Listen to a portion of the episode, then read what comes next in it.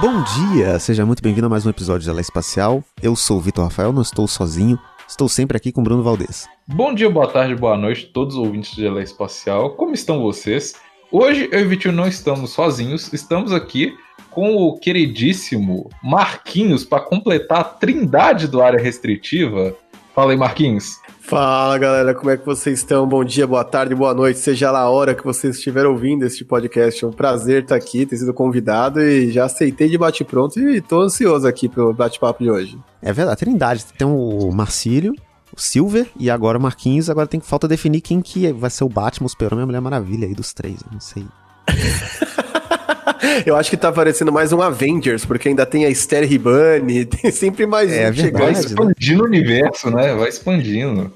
É o área restritiva verso. Já tem o Silver Verso, né? Porque ele tem aquele canal de Silver Disses, coisas de nerd e do basquete. Agora vai expandir o Silver Verso. Né? Aí, ó, se for o Avengers, o Silver é o Doutor Estranho, entendeu? Porque aí é ele é, é, o cara do multiverso. Aí, ó, Não, é. De novo falando sobre filme no meio do podcast. Já conseguimos, antes de começar o tema, inclusive. Enchemos a cota. King, foi King Kong, já foi Snyder Cut, já foi tudo já. A gente já brincou que o Silver, na verdade, é o Lucius Fox, que é o cara que reúne os Avengers, porque ele que é o, porque ele que é o CEO do é área, né? Mas... Fury, né? É isso, Nick Fury, é isso. Nick Fury, não o Lucius Fox, é o Nick Fury, isso. Mas hoje a pauta surgiu por causa da Superliga, né? Rolou o lance da Superliga e tal, da ideia do, do futebol tentar fazer uma nova liga. E eu vi muita gente curiosa querendo saber o que, que é o, o sistema de franquias da NBA, como que funciona esse sistema e a gente veio aqui para esclarecer, que a gente sabe de tudo. E. Mentira, não, mas, mas a gente vai falar um pouco sobre isso, porque é, é, meio confuso mesmo, porque é diferente, mas não parece ser diferente do, do, do, que é um clube, né? É porque, assim, a galera começou a comparar muito, falando que a Superliga e a NBA era a mesma coisa, e assim, se a Superliga e a NBA fosse a mesma coisa, a Superliga tinha que dar graças a Deus, porque não era a mesma coisa nem ferrando. É, então, assim, a galera começou a comparar e eu, eu só tava olhando falando assim, pelo amor de Deus, gente. Olha, tem Google hoje em dia, entendeu? Dá uma pesquisada pra vocês saberem antes. É, então a gente resolveu né, chamar o Marquinhos aqui pra gente conversar um pouquinho sobre é, as, o sistema de franquia, sistema de ligas, quais são né, os prós e os contras, e falar um, quem são essas pessoas que são donas né, dessas franquias. Não, sem dúvida, cara. Acho muito bem bacana, inclusive, né? Porque, enfim, é muito diferente do que a gente está acostumado aqui, até como, sim, federação, como liga no Brasil. E a comparação é bem esdrúxula com Superliga, né? Meu Deus. tá quilômetros Não, na frente, pegam né? o nome, liga e fala, é a mesma coisa, entendeu? É, exatamente. Acho que o, o, primeiro diferencial é justamente é, é um mercado fechado e meio que Meio não, exatamente isso, né? Os clubes são franquias da NBA, eles pertencem à NBA. Isso é, é bem diferente, não existe isso. Acho que na grande maioria dos esportes não existe esse, esse sistema de, de, franqueamento, né? É porque, por exemplo, se um, não existe um time que a CBF é dona dele, entendeu? Não, não existe isso, sabe? Igual eu lembro quando teve a famosa troca vetada do Chris Paul pro Lakers, que foi vetada porque a, o, o Pelicans, na época, Peraí, era Pelicans ou era Hornets? Eu, acho, que era, eu acho que era Hornets, né? Era Hornets. que eles trocaram tanto, foram um pro outro, um pro outro, nunca lembro qual que era qual. É, o Hornets, na época, não tinha dono e o dono era a NBA. Então, assim, é, teve uma polêmica e tal, mas a NBA estava no direito porque ela era a dona. Então, assim, a NBA ela retém aquela franquia e vende para algum bilionário excêntrico que esteja interessado, né?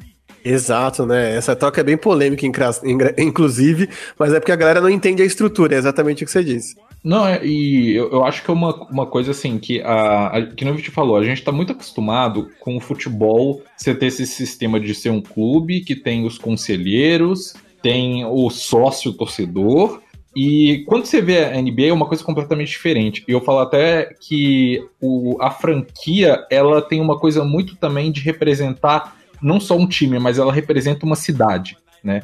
Ela é tipo assim, eu torço para esse time porque ele é da minha região, sabe? Tem uma coisa muito forte disso.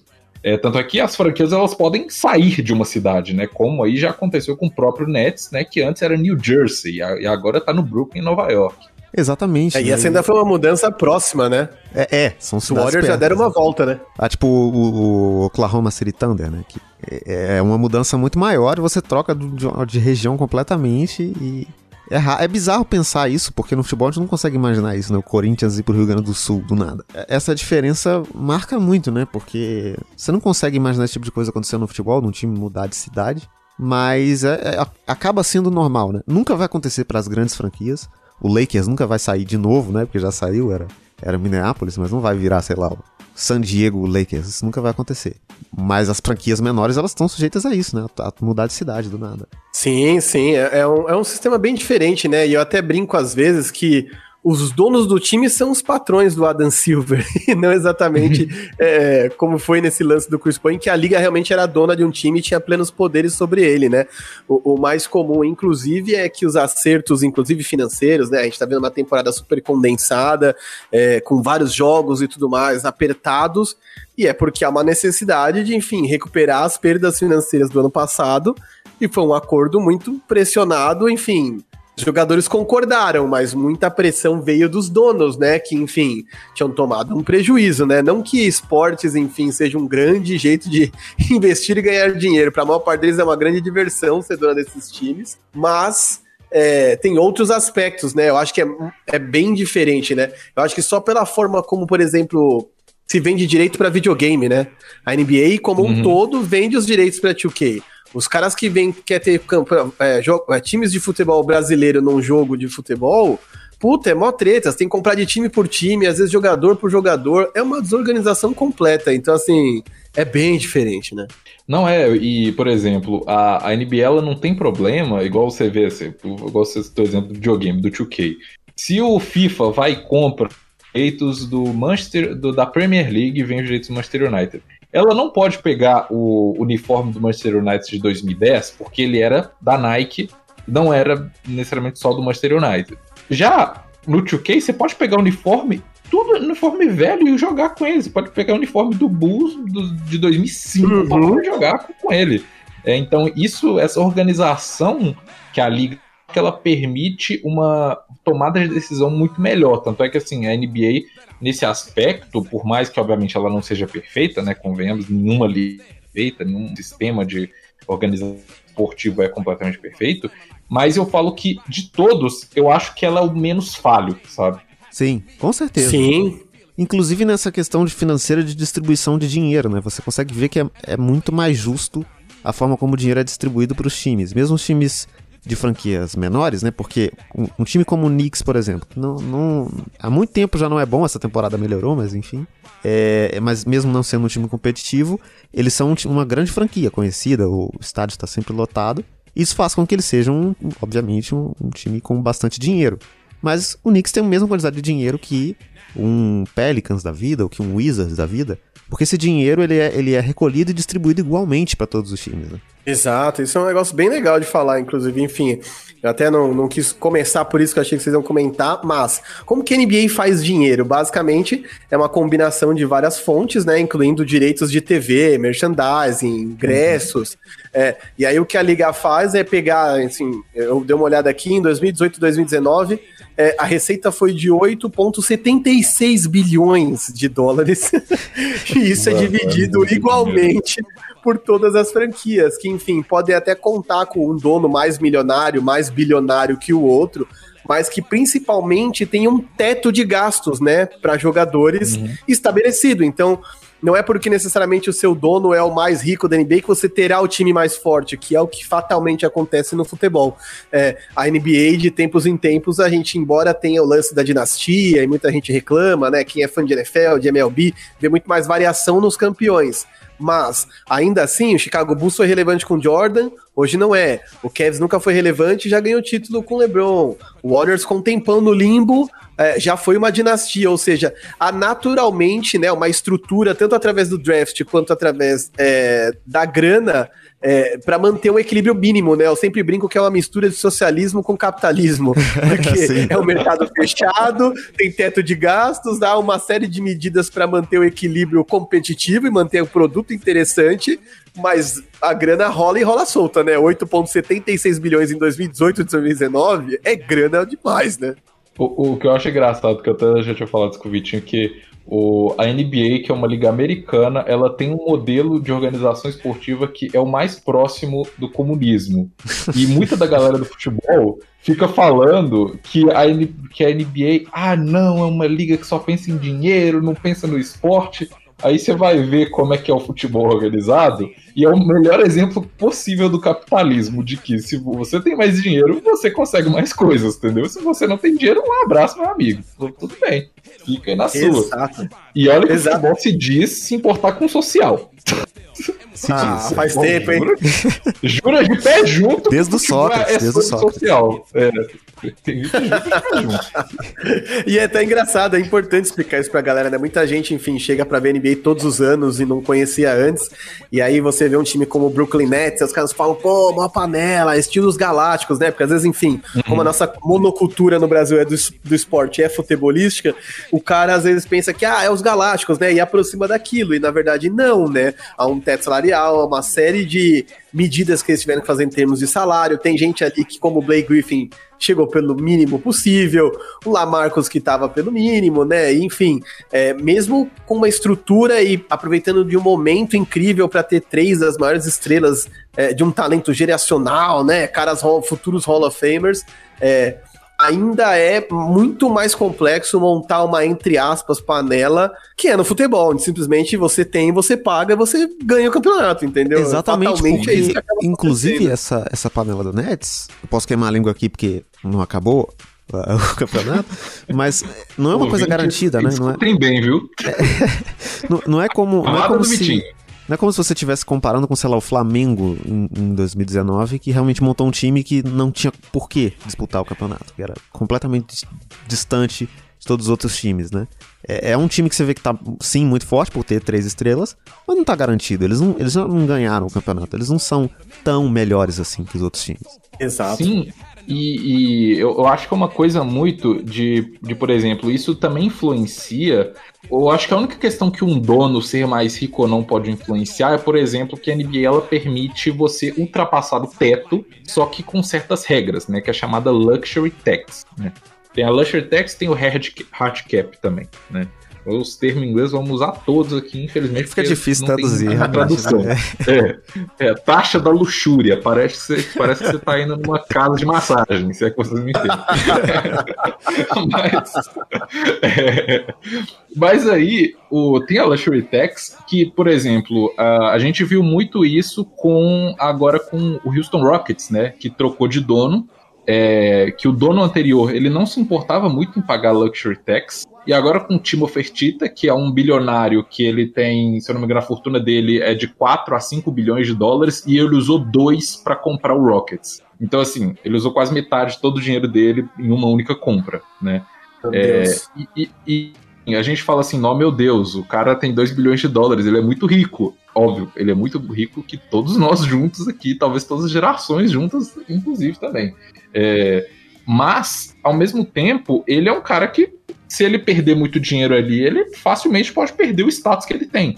É, quando você tem um dono que não tem tanto dinheiro assim, ele vai estar menos disposto a dinheiro a mais, pagar uma grana forte ali para ter várias estrelas. Tanto é que foi o que dizem nas, nas internas lá que foi um dos motivos que deixou o Harden descontente. Por causa que ele não queria pagar luxury tax para trazer jogadores é, melhores. Exato, né? Enfim, acho que a gente pode até entrar num lance, porque o Fertira é um cara um pouco polêmico, enfim, posições políticas e algumas outras uhum. coisas, mas assim, ele apostou boa parte da fortuna dele nessa parada, né? E eu acho que até certo ponto, a gente sabe que, enfim, o esporte não é exatamente uma coisa que atraia é, grandes lucros, né? Embora a receita da NBA seja imensa, é, é muito muito difícil você pensar que um desses caras comprou como o meio principal de ganhar dinheiro, né? O Fertira mesmo é dono de um dos maiores, enfim, corporações de, de, de restaurantes, né? Então é isso aí, acho que a, a, a receita dele, enfim, a, a, Como é que se diz? O patrimônio dele tá em torno uhum. de 5 bilhões mesmo. E, cara, é muita grana, mas você dá metade disso no Houston Rockets, cara, meu Deus do céu, entendeu? Eu, eu acho que ele foi até corajoso, né? O, o que eu tô vendo na NBA que talvez seja interessante notar é que nos últimos anos é, a NBA tem se tornado o lugar do dinheiro novo, né? Muita gente de firmas de investimentos, muita gente de tecnologia que eu acho que é uma diferença talvez gritante, por exemplo, da NFL, onde a gente brinca que é onde tá o dinheiro velho, né?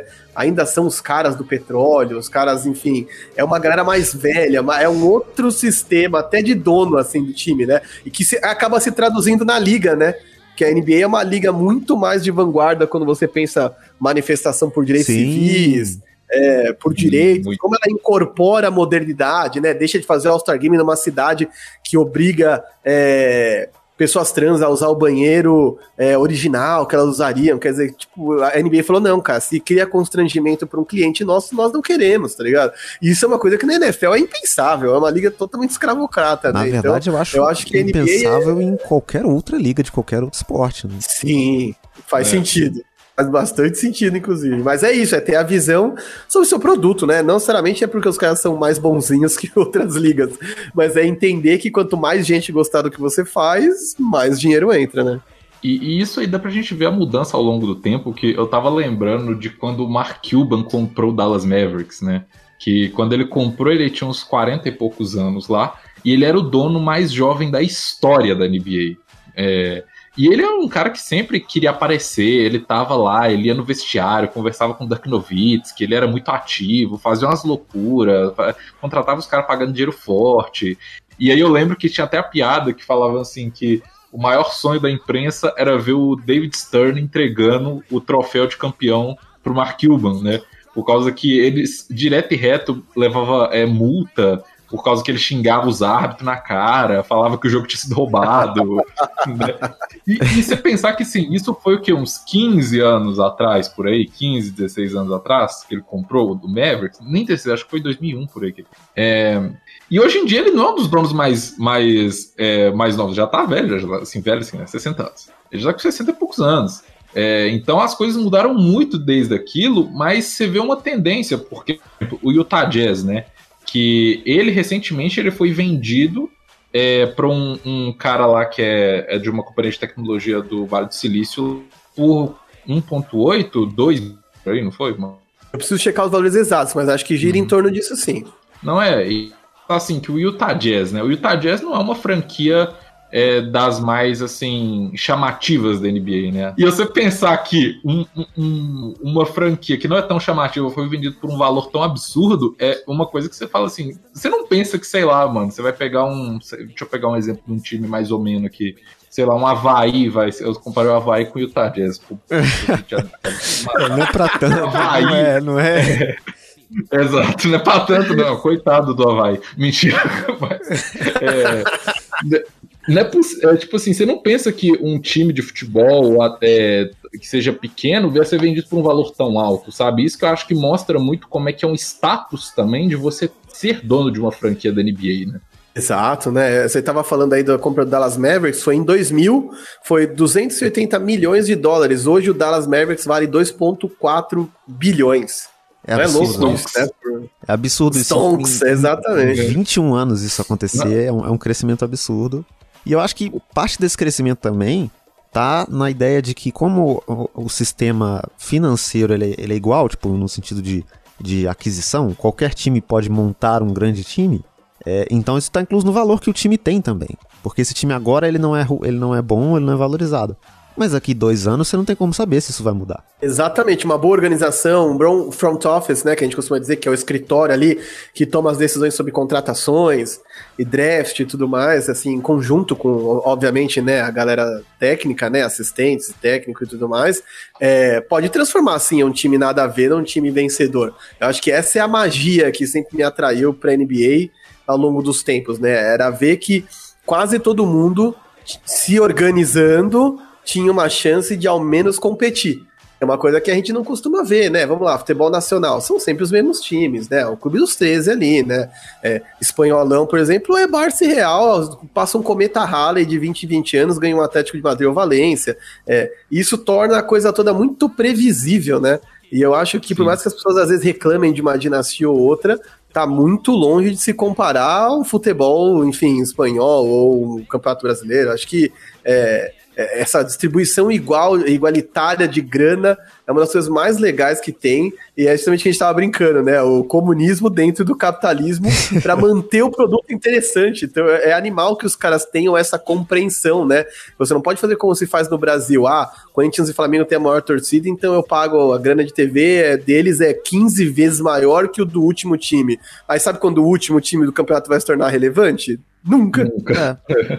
A roda vai é, girar do mesmo jeito para sempre, né? Não tem, não tem o que fazer. Eu falo que é uma forma de você praticamente assim, você se ilude fingindo que esse time um dia vai poder disputar alguma coisa, dando uma chance para ele, quando na verdade o máximo que pode acontecer é ele chegar numa final de uma forma completamente cagada, sabe? Aqueles times que você não sabe nem como é que ele chegou lá e tomar um pau na final do melhor time. É isso, entendeu?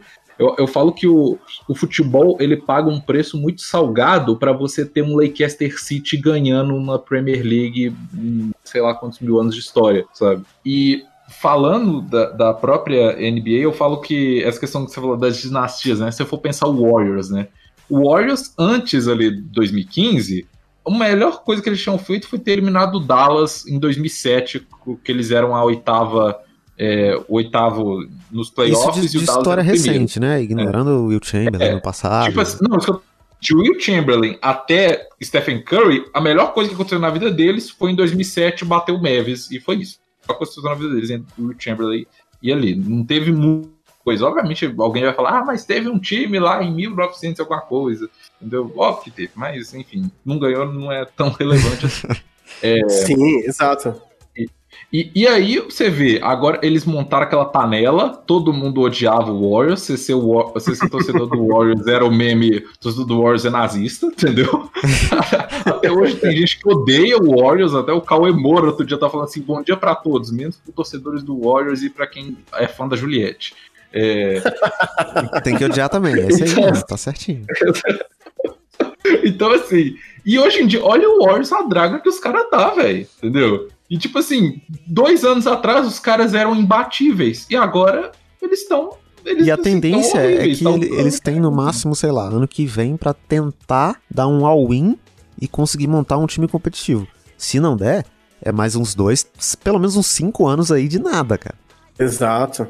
Sim, eu acho que até que vai rolar um tudo ou nada mesmo, né? Eu acho que isso é mais um aspecto interessante dessa distribuição igualitária de grana, de todos esses mecanismos de draft, de trocas, teto salarial, é, que tornam a coisa toda muito interessante, né? Mesmo você tendo. O, o, o, o Warriors é um time que montou draft, né? Ou seja, não tem feito nenhuma uhum. grande contratação até o Kevin Durant se tornou um time vencedor, quebrou recordes, conquistou títulos e até certo ponto ele não consegue sentar nessa fama para se manter relevante. Você tem que estar, tá, inclusive, revendo prioridades, se propondo, inclusive, a se livrar de estrelas históricas do seu time para se manter competitivo. Porque se Sim. você fica com esses caras até o fim, você morre abraçado com os caras, que obviamente ficam mais velhos, se aposentam, e você entra numa draga lá, Chicago Bulls, de, meu, 20 anos sem ser relevante. É, é, muito louco isso, é mais um dos aspectos que eu acho muito interessantes. É, é, porque o salário ele é crescente, né? Então, quanto mais tempo você tem um contrato com aquele jogador, mais dinheiro ele vai ter que receber. É, e isso é interessante também de entrar, porque eu acho é, é muito legal o que a NBA faz, que é de valorizar os jogadores, entendendo que os jogadores são as estrelas do jogo e, e, colocando o dinheiro na mão desses caras. É óbvio que a NBA lucra muito mais do que o LeBron, mas o, quanto mais dinheiro a NBA ganha, maior é o salário dos jogadores. Eles vão aumentando e, e eu acho isso muito legal para valorizar os caras, né? É. É, é uma coisa que até eu lembro que eu tava vendo que no próprio CBA tá estabelecido, se eu não me engano, que a liga ela tem que é, colocar no mínimo, acho que é 49% do. Como é que fala? Da receita dela em salários de jogadores. Entendeu? É, então, assim, coisa que está estabelecida ali e, e, valoriza demais os caras. Isso que eu acho que é uma coisa muito interessante da NBA, dela ter, como diz, uma própria noção de que as estrelas são eles e não necessariamente é a, fran é a franquia, hoje em dia, principalmente hoje em dia, mudou muito essa noção, né? Até eu mesmo eu falo assim, que eu torço pro Luca Doncic, eu amo ele, se ele falar, tô saindo do Neves, eu tô saindo do Neves também, a não ser que ele vá pro Minnesota, eu vou falar, desculpa, Luca Doncic, eu não vou te acompanhar não, não, não quero sofrer não. ah, se bem que se juntar Carl Anthony Towns e Luca Doncic, dá um time, dá um time bom, hein? É isso, entendeu? O Wolves. O é meio contagioso por ruim, viu? o Minnesota Timberwolves é um time que é um exemplo muito bom, cara. Eles são um time ruim por falta de organização. E somente. Exato. E, e, não, o Minnesota tem umas histórias muito loucas, de tipo, da época do Kevin Garnett, que eles tentaram fazer um contrato de gaveta com o, é, com um cara lá, e aí eles perderam três, pick, é, é, três escolhas de draft de primeira rodada em, em, três drafts seguidos. Eles ficaram, tipo, acho que foi entre 2001 e 2004, não foi um negócio assim, sem ter escolhas de draft, velho, entendeu? E às vezes fala assim, ah, mas ah, talvez não seria tão valiosa, mas cara, você tá deixando de ter um jogador num contrato de rookie para você ter que contratar um, talvez um veterano que vai cobrar muito mais de você. Sim, isso é muito louco, né? Enfim, eu acho que são vários aspectos que a gente tá aqui elogiando mesmo, e eu acho que merecem ser elogiados, que trazem competitividade, né? E um, e um ingrediente muito forte de, enfim, de de novidade, né? De frescor, né? Você tá sempre vendo novas assistidas, novos jogadores. Essa coisa da grana versus jogadores é muito interessante de notar, né? Por exemplo, por conta do Covid, né? Enfim, a gente tinha tido uma, uma intertemporada mais curta, né? Enfim, normalmente a NBA fica ali três meses, dois meses, três meses, enfim, sem temporada. Esse ano deu, foi pouquíssimo tempo, foi menos de três meses. É, e a, a, negociação sobre vamos voltar a jogar ou não vamos, vamos envolveu a liga, envolveu o sindicato dos jogadores, né? Porque, obviamente, se vai ter menos jogos na temporada, vocês vão ganhar menos. Então, mesmo os jogadores se machucando agora nesse momento, reta final de temporada, e aí você pensando, puta, essa liga é foda, ah, esse calendário, não sei o quê. Cara, os jogadores estavam lá. Eles assinaram junto, eles estavam lá no sindicato e votaram a favor da temporada de 72 jogos. Então, sei lá, diferente de um futebol onde o cara de repente vai começar a jogar como o Palmeiras, né? Que quanto mais competições você se classifica para jogar, mais jogos por semana você tem. E aí o cara não tem escolha. O jogador dá palpite na Comebol, na, na CBF. Não. Jamais, entendeu? E, e, assim, ele jogar mais ou menos jogos faz com que ele ganhe mais ou menos grana? Eu acho que o, o, sistema, entre aspas, bem entre aspas aqui, de meritocracia, até isso acho que funciona melhor é, nas ligas americanas em geral e na NBA principalmente, eu acho. Eu acho que é uma coisa muito também porque os jogadores da NBA, eles se veem como uma classe, de, de uma, como uma classe trabalhadora, entendeu? Eles, é o eles, comunismo é, de novo. Eles, é, é, o comunismo. Expor o presidente do sindicato pegando em uma foice e um martelo, falando. Companheiro Lebron. É, companheiro Lebron. É, mas é, é, tipo assim, eles se veem como uma classe, e isso daí que eu acho que fortalece muito eles, sabe? De tipo, é, eu, eu não quero que o, Se eles falassem foda-se, o Lebron poderia estar tá ganhando uns milhões de, de dólares por temporada facilmente. Ele poderia estar ganhando isso. Só que, uhum. para ele ganhar isso, ia ter que ter um jogador de fundo de banco que ia estar tá ganhando um salário miserável lá dentro para estar tá fazendo funções assim, sabe? E, e, isso daí que eu acho que é uma coisa que é muito beneficiária, que assim, os jogadores meio que eles se sacrificam, entre aspas, né? É, esses grandes jogadores sacrificam de ganhar fortunas que às vezes nem tem tanto sentido, porque chega um ponto que você tem tanto dinheiro que você não tem mais o que fazer com o seu dinheiro, né? Eu queria chegar a esse ponto um dia, queria ser meu sonho, inclusive, mas, é, mas eles abrem mão disso para poder ter uma classe fortalecida que juntos eles conseguem mais benefícios, em vez de benefícios individuais, né? Exato. Eu acho que, inclusive, é, eles têm ganho forças em áreas que às vezes não são nem só ou exclusivamente de jogadores, né? É, é interessante, por exemplo, entender que tudo começa com jogadores de cada jogadores e culmina, por exemplo, no momento em que Sharif Abdul-Rahim, que é um cara que foi um jogador mediano da NBA, é, num dos drafts mais estelares da história, é o presidente da D-League, por exemplo, que seria, entre aspas, a segunda divisão da NBA. Então, você percebe que os caras conseguem fazer aos poucos um movimento bastante significativo para ir galgando também é, posições dentro da própria estrutura né, da liga. Então, assim, uhum. Jordan foi jogador e hoje é dono de time. É óbvio, ainda é uma liga com 85% de jogadores negros e, sei lá, é, dos donos, uhum. sei lá, são 5% negro, entendeu? Óbvio, ainda é. há uma discrepância.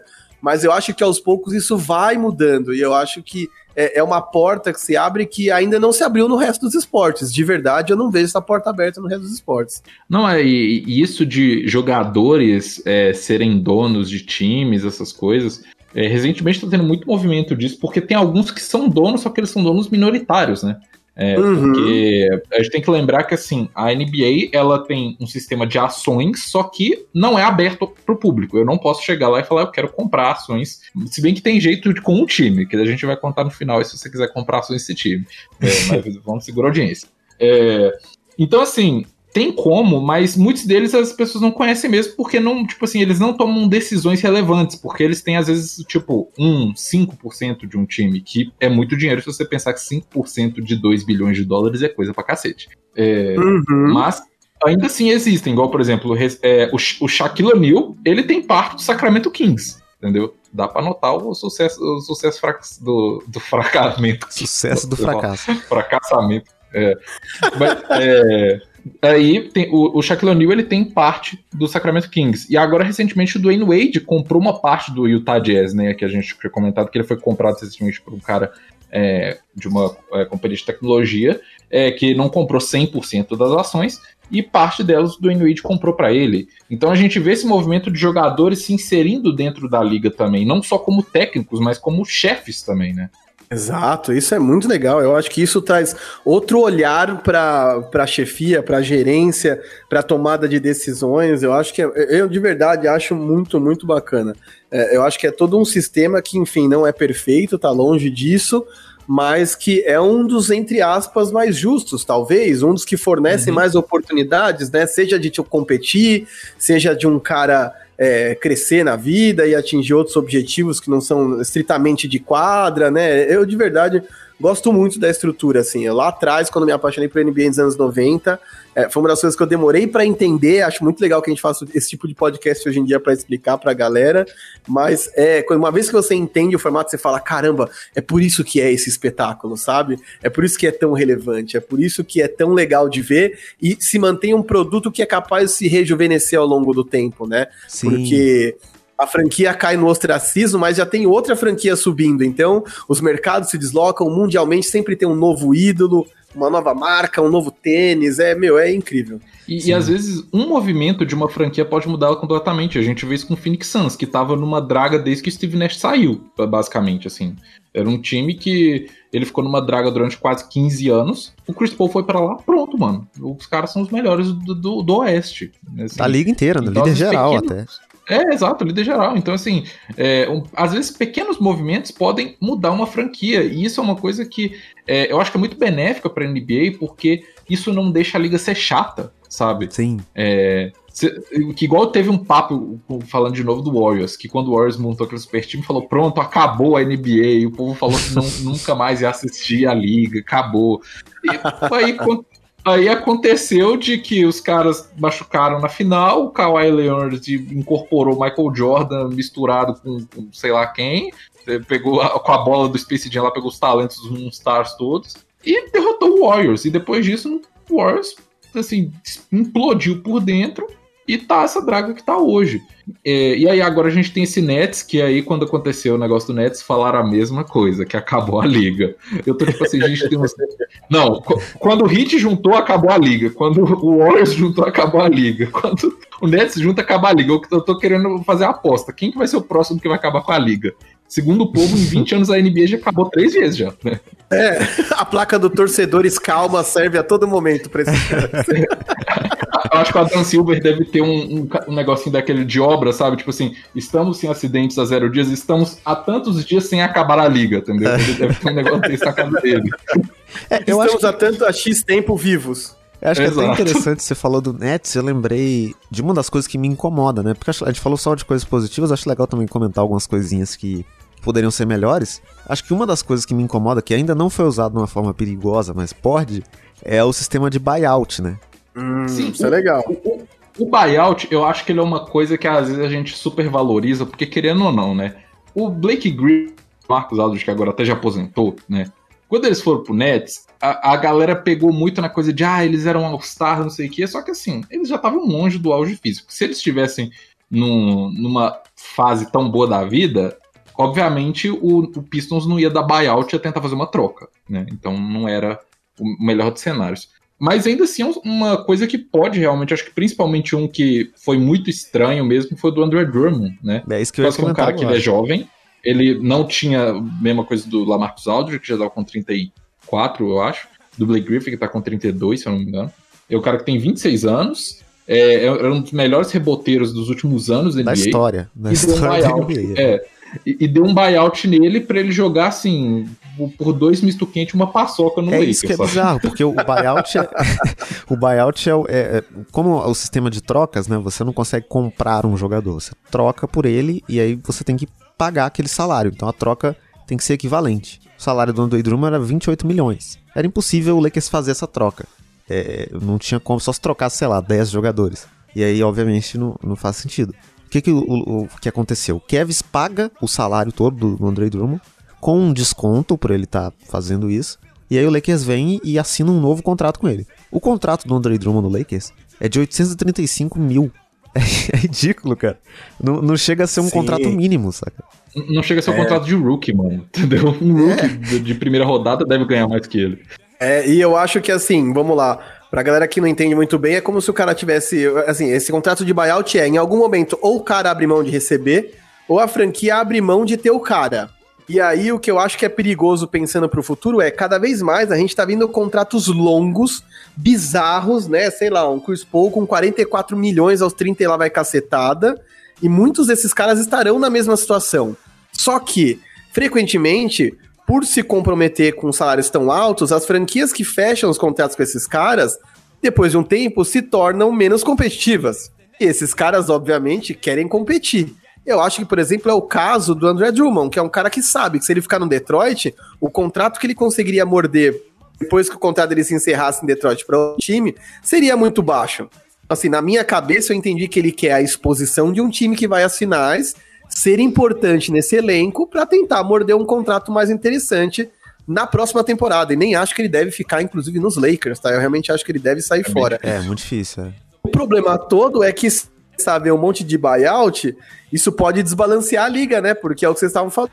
O, o Nets conseguiu montar um time fantástico, porque além de um super trio com salários coerentes com o que eles entregam, tem uma galera que poderia estar ganhando mais e que tá assinando por McLanche feliz para jogar no time campeão, né? É isso. E, e, aí eu acho que, por exemplo, não é perigoso com o Blake Griffin e o Lamarcus Aldridge, porque eles já tinham passado do auge, enfim. Mas a gente vê um cara, por exemplo, que nem o Westbrook, que claramente ainda tá no seu auge, ainda rende muito, ainda é um excelente jogador e que tem um contrato altíssimo. Se você faz um buyout pro Westbrook e ele vai para um time já competitivo, aí sim é desbalanceado, sabe?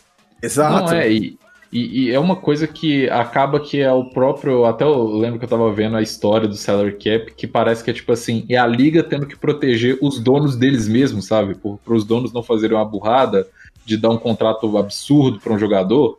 É, porque antes, quando não tinha salary cap, ocorreu umas bizarrices de o Magic Johnson ganhar um contrato de 25 anos com Los Angeles Lakers. entendeu?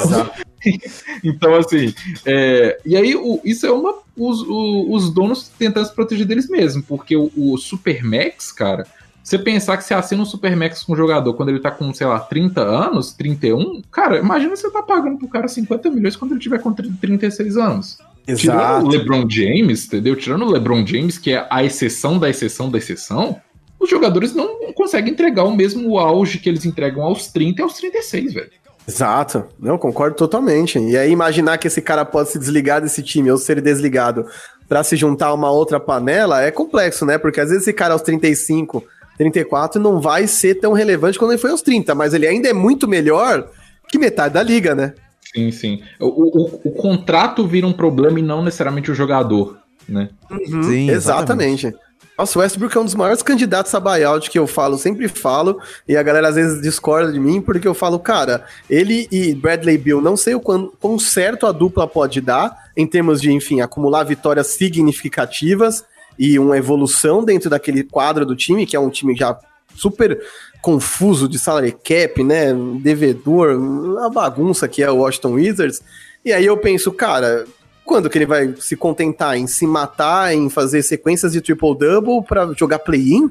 Para é, isso né? que, que ele se alistou, de certa forma? Eu acho que não, né? Você vai pegar como diz o resto de basquete que você tem, que ainda é muito melhor do que, o, do que de muita gente dentro da liga, para poder se eliminar, tomar um pau na primeira rodada pro Nets, entendeu? Sim. na melhor Exato. das hipóteses. Na melhor é... das hipóteses, né? Eliminando o, o Indiana Pacers, né? E pegando o vencedor de Miami Heat contra Hornets, enfim. Cara, é bem complexo, né? Nossa, é. Não é, e, e aí... Se o melhor que você consegue é ser humilhado, né? Eu acho que não, não tá valendo a pena. Frases de Elé Espacial, o melhor que você consegue é não ser humilhado. É, mas aí que eu acho que entra a coisa, por exemplo, a questão do buyout. Eu acho que uma mudança simples que a NBA poderia fazer que seria só mudar a data limite de você dar buyout, que poderia ser antes do fechamento da, da janela de, de, troca. Eu acho que seria uma coisa bem simples, que é tipo assim, olha, o time, você tem que se esforçar aí, porque senão você vai ter que ficar com esse cara pro resto da temporada, pagando salário para ele ficar sentado no banco, sabe? É, embora eu não ache que esse dos problemas que a NBA tem, esse seja o mais urgente, sabe? Eu queria que tivesse regra aí pra eu ter me livrado do Lamarcus Aldridge antes, né? Porque eu sou torcedor dos Spurs e não aguentava mais ver a morosidade do time para não se livrar desse cara, não consegue uma troca, quer dizer, pô, o Houston Rockets deu tanta gente de graça aí, rolou um aviãozinho do Silvio Santos na, na free agency dos caras, umas trocas nada a ver e o San Antonio não consegue fazer nada com ninguém, né? Vai perder DeMar DeRozan, vai perder... É, vai perder, perdeu lá Marcos Aldridge, enfim. É, eu acho que tem uma questão que é bacana, que a gente não falou aqui ainda, que talvez seja um pouco dos defeitos, né? Que é, por mais que esse sistema seja bom, ele não é infalível, né? Então a gente tem várias situações onde, por exemplo, o mercado pequeno não tem a menor condição de competir de igual para igual contra o mercado grande, né? Porque, querendo ou não, Los Angeles e Filadélfia e Nova York, sempre serão destinos mais atraentes que Sacramento e San Antônio, por é exemplo. É isso. Então, por mais que seja justo, né? Muito por, organizado, né? Por mais que o cara vá receber a mesma quantia de dinheiro, que o time tenha as mesmas condições, a, a, cidade influencia muito. Os contratos que o cara vai assinar de patrocínio, o que, que o cara vai fazer, se o cara vai gravar um comercial, um filme, ele não vai conseguir fazer isso em Minnesota. Exato, Exato, porque é igual, por exemplo, os torcedores do Pelicans. Desculpa, mas vocês não consegue. Vocês acreditam mesmo que o Zion Williamson, se ele se tornar tudo que é prometido, ele, você acha mesmo que ele vai continuar no Pelicans, que é literalmente o menor mercado da NBA? Entendeu? Ele Exato. não vai, porque o, os contratos dele, a exposição que ele teria jogando num Knicks, jogando num Lakers, ou até pegando um time com mercado um pouquinho menor, num Heat, entendeu? Que não assim, ainda é um mercado grande, mas é menor que esses estados antes. É, a exposição que ele tem lá com os contratos de patrocínio dele, seja de tênis, seja de qualquer outra coisa, vão ser muito maiores do que os contratos que ele vai conseguir é, no, no, Pelicans. Muito melhor do que ele assinar um Supermax, por exemplo. Exato. E é bacana de mencionar isso, né? Porque recentemente os Pelicans jogaram em Nova York contra os Knicks é, e ele, enfim, o Zion é um cara bom de PR, assim, né, de falar né, de relações públicas, né? Ele dá respostas curtas, mas boa, tem uma, tem uma dose é, legal de carisma, né? Enfim, nas entrevistas, mas ele é um cara meio ok, assim, né? Na, na entrevista de pós-jogo, né? Ele não é um doido que nem o Anthony Edwards, nem é o, o Jimmy Butler que vai de, sem camiseta, né, pra entrevista. E aí, quando o repórter perguntou pra ele, ah, como é que foi jogar no Madison Square Garden? Cara, ele abre um sorriso ah, sim, Obrigado por ter me perguntado isso. Ah, joguei aqui uma vez por Duke e é incrível. Isso aqui é a meca do basquete. Ah, é. Eu, aí ele, você vê que ele respira assim, porque ele dá uma pirada. Ele fala assim: É, não, com certeza aqui e em New Orleans são os lugares que eu mais gosto de jogar. Ah, mano, quem que gosta de jogar em New Orleans?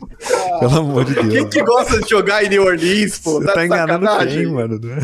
É, entendeu? E é isso, se eles não se organizarem para vencer, a mesma história de Anthony Davis vai se repetir. Então, eu acho que, de certa forma, mesmo justo, mesmo é, igualitário, é, existe uma lógica cruel de mercado pequeno. Ele não pode errar tanto contra o New York Knicks, por exemplo, que é ruim por opção, né?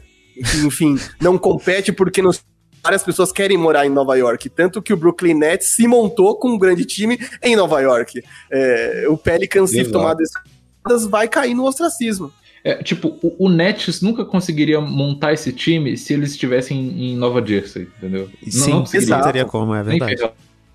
É, o grande ele tem, porque é uma coisa que eu acho que pra gente é um pouco mais difícil de compreender, que nos Estados Unidos tem muito essa cultura de tipo, você, se você mora numa cidade pequena, você sai sua cidade e ir para uma um pouco mais natural essa mudança, essa migração interna dentro do país. Aqui a gente está mais acostumado, assim, é, a não ser muito pequena, em que tem pouquíssimas chances de emprego, entendeu? Geralmente você mora numa cidade de região metropolitana e tal, você vai tranquilo pegando seu bus e você vai para outra cidade.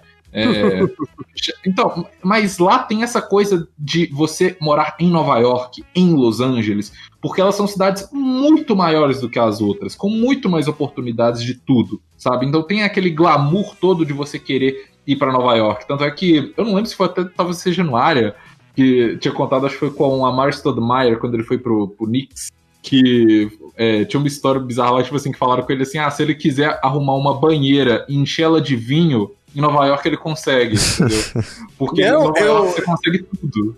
Eu, eu legendei esse VT para ESPN. Ele fazia tratamento é, para a pele tomando banho de vinho numa banheira. Era um negócio assim, Aí dos eu... mais extravagantes do mundo. Você imagina uma banheira que cabe um cara de 2 metros e 10 submerso em vinho. E, e, não é um vinho barato, não é, não é cidra cerezé. É, não é um vinho que você compra no PH, é, não é. No mercado BH. Não é sangue de boi, bicho. Absurdo, absurdo. Podia ser mexendo, podia ser mexendo. Pedrinho Supermercado BH, um abraço aí pra você. É, mas. Eu é... acho que uma, uma, outra coisa que me incomoda também é que eu acho que a NBA às vezes ela é meio rígida com as punições que elas dão pro. as punições que ela dá pros jogadores. É, às vezes acontece recentemente essa temporada muito dos jogadores reclamarem da arbitragem e reclamarem, sei lá, do play-in, reclamarem de alguma coisa relacionada à organização da NBA e é sempre uma multa. O cara não pode falar nada, né? Uhum. É, tá bem confuso isso para quem assiste, né? Tá bem chato de ver, inclusive, né? Eu acho que há um esforço tão grande de tornar um produto Disney para a família toda que tá ficando uma coisa chata, né? Não, é, é eu acho que é um, um próprio medo que a NBA tem de, de por exemplo, eles. É, o pesadelo deles é aquele é, Madness at the Palace. Madness at the Palace que aconteceu né, em, em 2004 com Pistons e Pacers. Aquilo lá é o pesadelo da NBA, que todo santo dia eu acho que o Adam Silver deve ab abrir, olhar aquele negócio e olhar e ficar pensando, tipo o Doutor Estranho, vai ver todas as possibilidades que tem da liga dar certo, entendeu?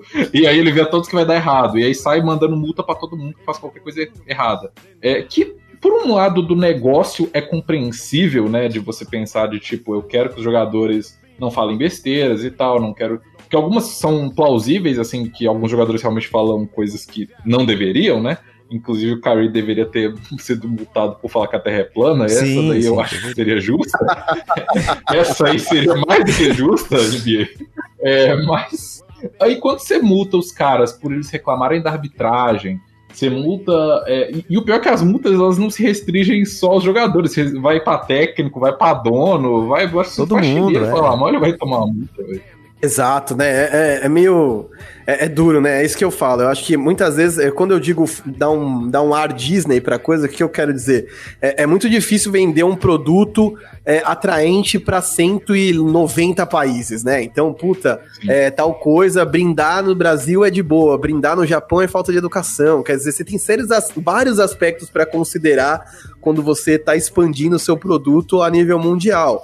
Mas, ainda assim, uma das coisas que torna a NBA atrativa é justamente o poder que os caras têm de trazer é, mais força pro indivíduo, né? A NFL, por exemplo, é uma liga em que várias vezes o cara gosta de Green Bay, mesmo fora dos Estados Unidos, o cara se identifica com a franquia, né? Puta, eu amo 49ers, ah, o Patriots é um time de campeões, né? E a NBA ainda é uma liga de indivíduos, cara. O cara como você torce pro Luca, tem outro que torce pro LeBron e vai com o LeBron para onde ele for. É, e se você começar a criar toda uma geração de jogadores que, mano, fica naquela coisa cream cracker, de cara que não se manifesta, sem graça, cara sem sal, sem molho, cara, é muito. É, é vai ser muito perceptível a de, enfim, de atratividade da liga, né? Então eu realmente sou bem contra essa coisa, porque, enfim, o Malice at the Palace é um GM de, de liga mas é uma coisa muito fora da curva, né? Desde os anos 80 até o começo dos anos 2000, a NBA já tinha mudado muito, né? Enfim, de uma. saíam quase toda noite na mão para o que a gente vive hoje, né, velho? Eu só acho que, enfim, você não pode.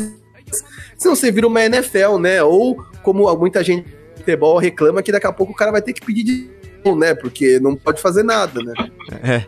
Não, não pode tirar a camisa, os caras já não falam direito, né? Os caras mal sabem da entrevista, geralmente, no futebol. E agora é. até a comemoração, que era uma coisa que eles não deixa. Mas eu acho que vai muito por isso, esse igual você falou. que a NBA ela restringe muito por essa ambição dela, que é uma ambição justa e que eu acho que, no, por exemplo, é, beneficia economicamente os jogadores, né? Você ter uma transmissão é, para mais países, você tem mais audiência, mas ao mesmo tempo restringe eles algumas coisas, igual, por exemplo, o, a questão que teve alguns anos atrás com o Daryl Morey, que ele falou sobre. É, falou apoiando os protestos de Hong Kong, e aí virou um inferno na Terra, entendeu?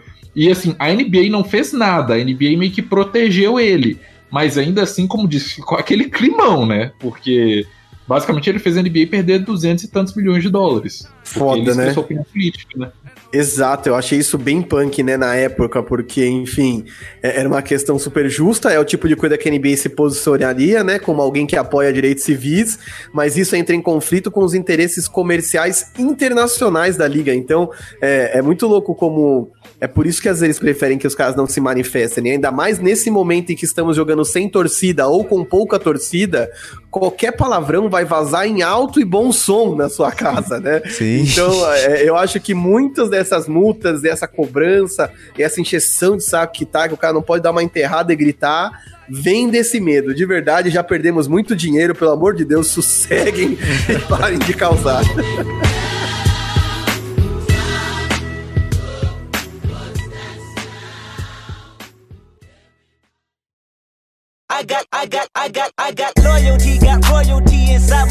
Então é isso, chegamos ao fim de mais uma edição problemática do Gelé Espacial, que para vocês foi incrível, não teve nada de diferente.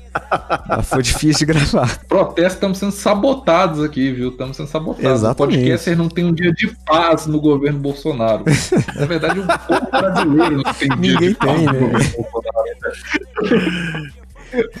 Então é isso, Bruno. Deixa os recados aí de rede social para ouvinte saber onde seguir a gente. É, dá os recados aqui, né? É, Twitter, nosso Geleia Espacial, Instagram, Geleia Espacial Podcast, YouTube, Geleia Espacial. E pedir para os ouvintes aí também compartilharem nosso podcast nas redes sociais, pode marcar a gente, é, interaja com as redes sociais. A gente gosta muito quando a gente recebe feedback de ouvintes, vocês têm noção do quão feliz a gente está. Inclusive, falar aqui, a gente recebeu feedback de um ouvinte internacional nosso, que a gente esqueceu de mandar o recadinho em inglês aqui para ele do nosso querido Spike Lee, que essa semana respondeu o Geleia Espacial no Instagram. Ô, louco! É, Obrigado, Spike. Não, é, não sei se você viu, Marques, mas nós estamos agora famoso, entendeu? Porque a gente comentou lá na, na, postagem que hoje que completou 23 anos do filme He Got Game, que a gente gravou um episódio com o, o Marcilov, né, lá do área parceiro do, do Marquinhos, a gente gravou um, um podcast é, sobre o He Got Game. E aí eu, é, eu lá no, nas redes sociais do Gelé, eu fui comentei na postagem do Spike Lee falando sobre, é, com ele, né, que a gente é um podcast brasileiro que tinha gravado um podcast falando sobre o filme dele, que o filme dele é fantástico e tal. E ele foi e respondeu com a gente, tipo, que eu amo o Brasil e uns coraçõezinhos com a cor do nosso podcast, inclusive. Então, assim, estamos internacional aí. É isso, eu aumentou o nível. Se quiser participar Exato. aqui, tem que mandar currículo agora. Exato. que honra estar aqui. Mas é, também pro Marquinhos deixar os recados aí. Do, ele também tem um milhão de projetos, né? Então deixar o recadinho de todos os projetos aí, para as pessoas saberem aonde seguir. Boa. Gente, eu tô com o mais recente aí, o mais novo, é o Big Two Pod, que é com o Gabriel Veronese da ESPN. É bem legal, a gente faz um podcast no, no estilo The Mismatch, né? Kevin O'Connor e Chris Vernon do The Ringer. É muito legal, é descontraído, com informação, estatística. A gente vai jogando coisas na tela. Tá disponível no YouTube, tá disponível no Spotify. Vai lá e dá uma olhada. Tô sempre nas lives é, do Área Restritiva, né? O Big Two Pod também sobe dentro do canal do Área Restritiva. É, é, geralmente, às segundas-feiras tem novos episódios do Na Tábua Podcast, que é com o Yuri Fonseca Agora a gente já está estudando a possibilidade de fazer ao vivo aos domingos, então é uma parada bacana, Olha. porque o podcast geralmente não tem participação do fã deporte, agora pode ter, então é uma oportunidade legal. A gente está estudando como a gente vai fazer isso para os próximos finais de semana. É, vira e mexe, eu estou no canal Bandeja também, mas prioritários é isso: área restritiva e o Nataba Podcast com é, o, o, Yuri, fora os excelentes convites como o do Geleia Podcast, que eu fiquei muito feliz em receber e mais feliz ainda de ter conseguido terminar de gravar hoje. Foi, um, foi difícil. conturbado. Uma luta, hoje foi uma luta. E antes do, do Vitinho aí fazer o fechamento como um todo, que eu falei que eu tava prometendo aqui para contar pro ouvinte como é que ele faz para comprar uma parte de um time da NBA. Tem jeito. É, talvez você não vai gostar do time que tem jeito, mas tem jeito. Que é do New York Knicks. Se você quiser comprar a ação do Knicks, pesquisa aí Madison Square Garden Sports na Bolsa Americana, Bolsa de Nova York, e tem jeito de você comprar. Se você tiver aí. Que lá nos Estados Unidos você pode comprar fracionado, não vou dar uma de Paulo Guedes aqui, até porque eu odeio ele. É, Com razão. Pra ficar explicando sobre ações. Mas dá para você comprar fracionado. Então, se você quiser ser dono de uma parte minoritária do Knicks e falar com seus amigos, eu sou o dono do New York Knicks, só não precisa contar que é minoritário, você pode contar. Você não vai estar tá mentindo, você vai estar tá só omitindo a verdade. É, tem a oportunidade aí pra você. Mas a gente vai chegando ao Exato. fim desse programa que eu tô querendo terminar logo, porque eu tô com medo de cair um raio aqui em casa, não sei o que mais pode acontecer. e na semana que vem a gente volta. Um abraço. Um abraço, galera. Falou. Falou.